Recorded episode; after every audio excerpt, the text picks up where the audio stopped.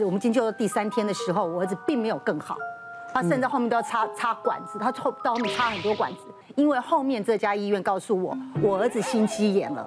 好，你接下来的话就要走向叶克膜，这家医院也要我们转到曼谷本岛医院去，因为普吉岛已经没有任何医疗资源。对，那个时候我们就开始在想办法要找飞机。那时候我就打电话问我的我们台湾的那个保险，他就说保险公司他可以出这个飞机。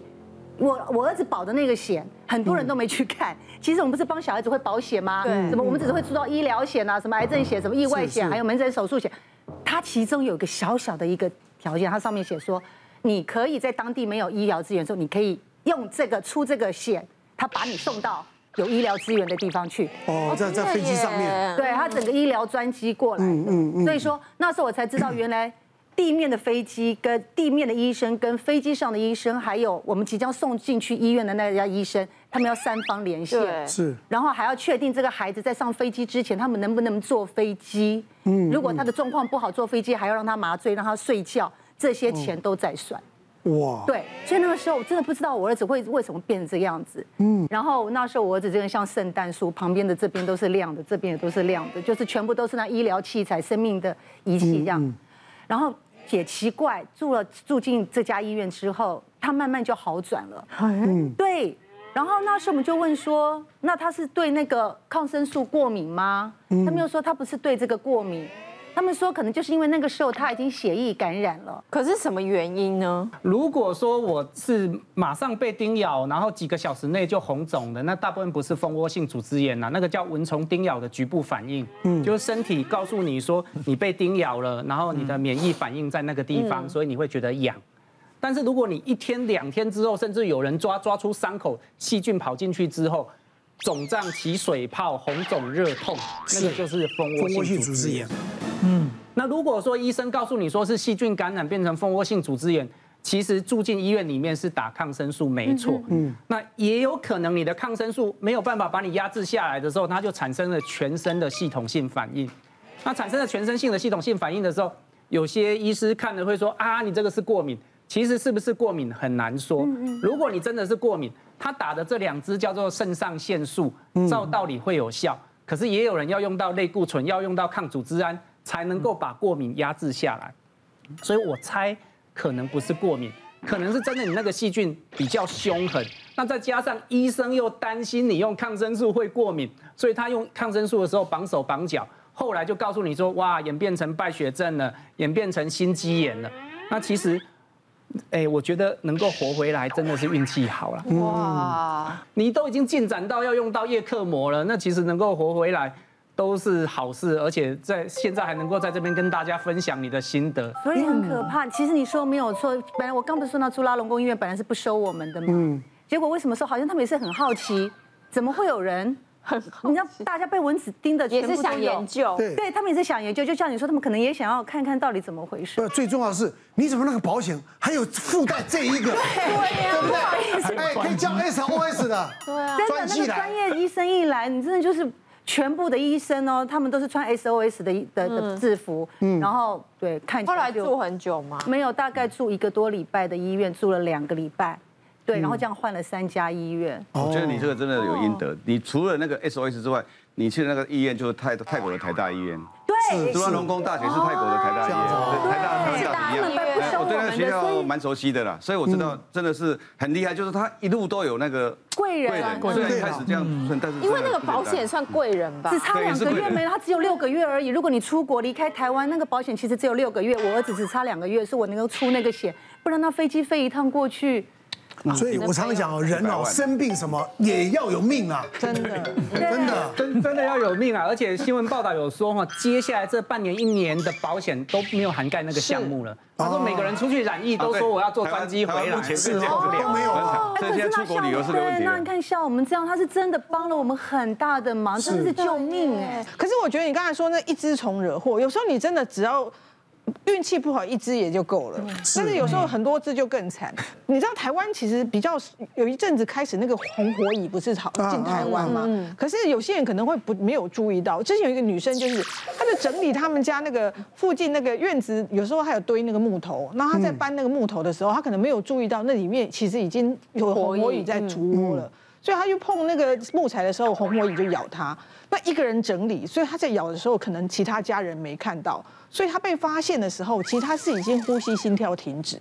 好，对。然后紧急送医，医院是在急救八分钟之后，也很幸运，真的也是很幸运。后来有回来。就是生命真相有回来，然后医生就发现说，哎，到底出了什么事？因为你知道红火蚁叮，它不会马上你就知道那个是什么叮你，因为后来会看得到，可是一开始并不清楚。然后慢慢开始治疗它，就慢慢出现了，发现哎呦，整个手肘以下啊都是什么？开始出现脓泡，开始出现密密麻麻的脓泡，有些甚至在那种前胸也出现。所以你可以想见，他当时可能搬动的时候，火蚁就一路上来咬咬咬咬咬上来。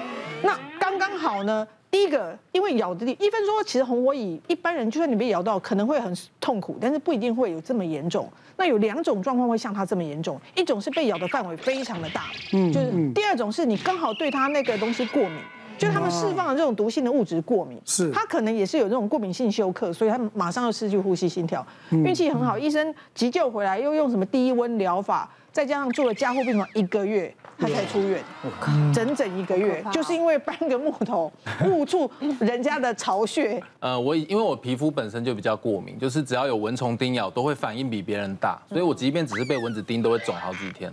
那我我那一次是在半夜睡觉，然后我可能以为是蚊子吧，然后背和肩膀就开始很痒，而且有点痛，想说面舒利达姆先随便擦一下，通常这样隔天起来都会比较好缓转一点。结果后来他就开始化脓，就是他有一个肿包，而且我的那个皮肤就很容易因为痒，我去抓抓破它，然后一破掉以后，我就觉得这个不对了，看起来有点恶心，然后我就去看医生，但是因为我也不知道是什么咬的，当然他们也是说你这个已经化脓，主要是因为我抓伤嘛。但他们这样子看到那个脓泡的样子，是说这可能是蜘蛛咬的。蜘蛛还是蜘蛛精？蜘蛛精咬别的推测，有吃花生的蜘蛛精。蜘蛛精会两排啦，蜘蛛就是几个排。对，因为我没有想过那种家里不是会有一些跳来跳去的那种蜘蛛嘛，就是很可爱的，甚至还养过小蜘蛛。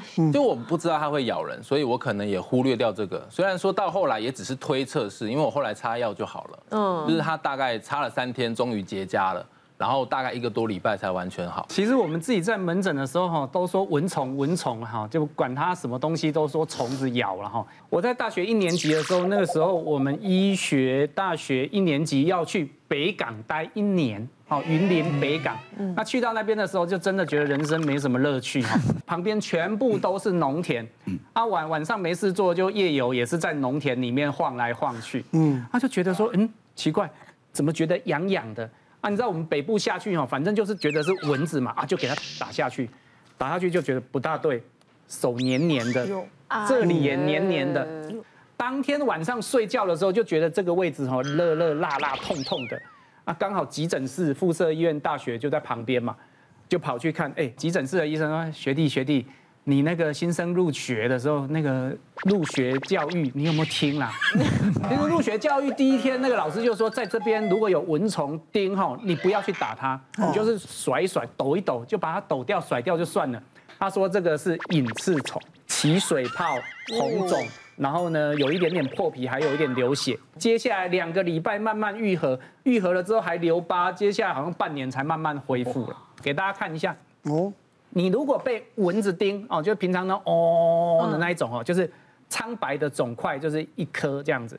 但如果你说哦，一整个红豆冰 一整片的哈，大部分就是说，例如傍晚啊，你去哪里玩的时候，很多小黑蚊制造的，就是红豆冰。它超级痒，嗯，然后还有一种哦，你说哎，奇怪了，这怎么有一直线的？你想想看，跳蚤跳的距离就是差不多的距离嘛，哈，所以一直线的叮咬，或者说三角形的叮咬，那大概就是跳蚤，也是超级痒。那还有一种就是我遭遇到的起水泡刺痛，那个就是隐翅虫。他刚刚想说不要不要打他，那人的这这本能反应啦，啪就来了，对对不对？会呀对，不过自从那次经验以后，我就挡机 key 挡嘛。一直甩，一直甩他。们还说那个蝙蝠的尿，是不是蝙？蝠的尿很难不是蝙蝠，讲错了，那以前壁虎壁虎壁虎的尿液啊什么的，很多说也也是会，反正讲还有以前他又说拉牙，每次如果说起水泡都说是拉牙棒流，哦，对，是真的吗？，对呀对呀，说哈，传说不知道是不是大牙会会不会放牛？不知道。你才你才棒流吗？哎呀，反正我们在我其实像我们这种野孩子，小时候在乡下长大，什么百毒不侵啊，什么虫都不怕，奇怪了，真的反而都市人这个摇一下就红，那个摇一下就病。很多。别忘了订阅我们 YouTube 频道，并按下小铃铛，收看我们最新的影片。想要看更多精彩内容，快点选旁边的影片哦。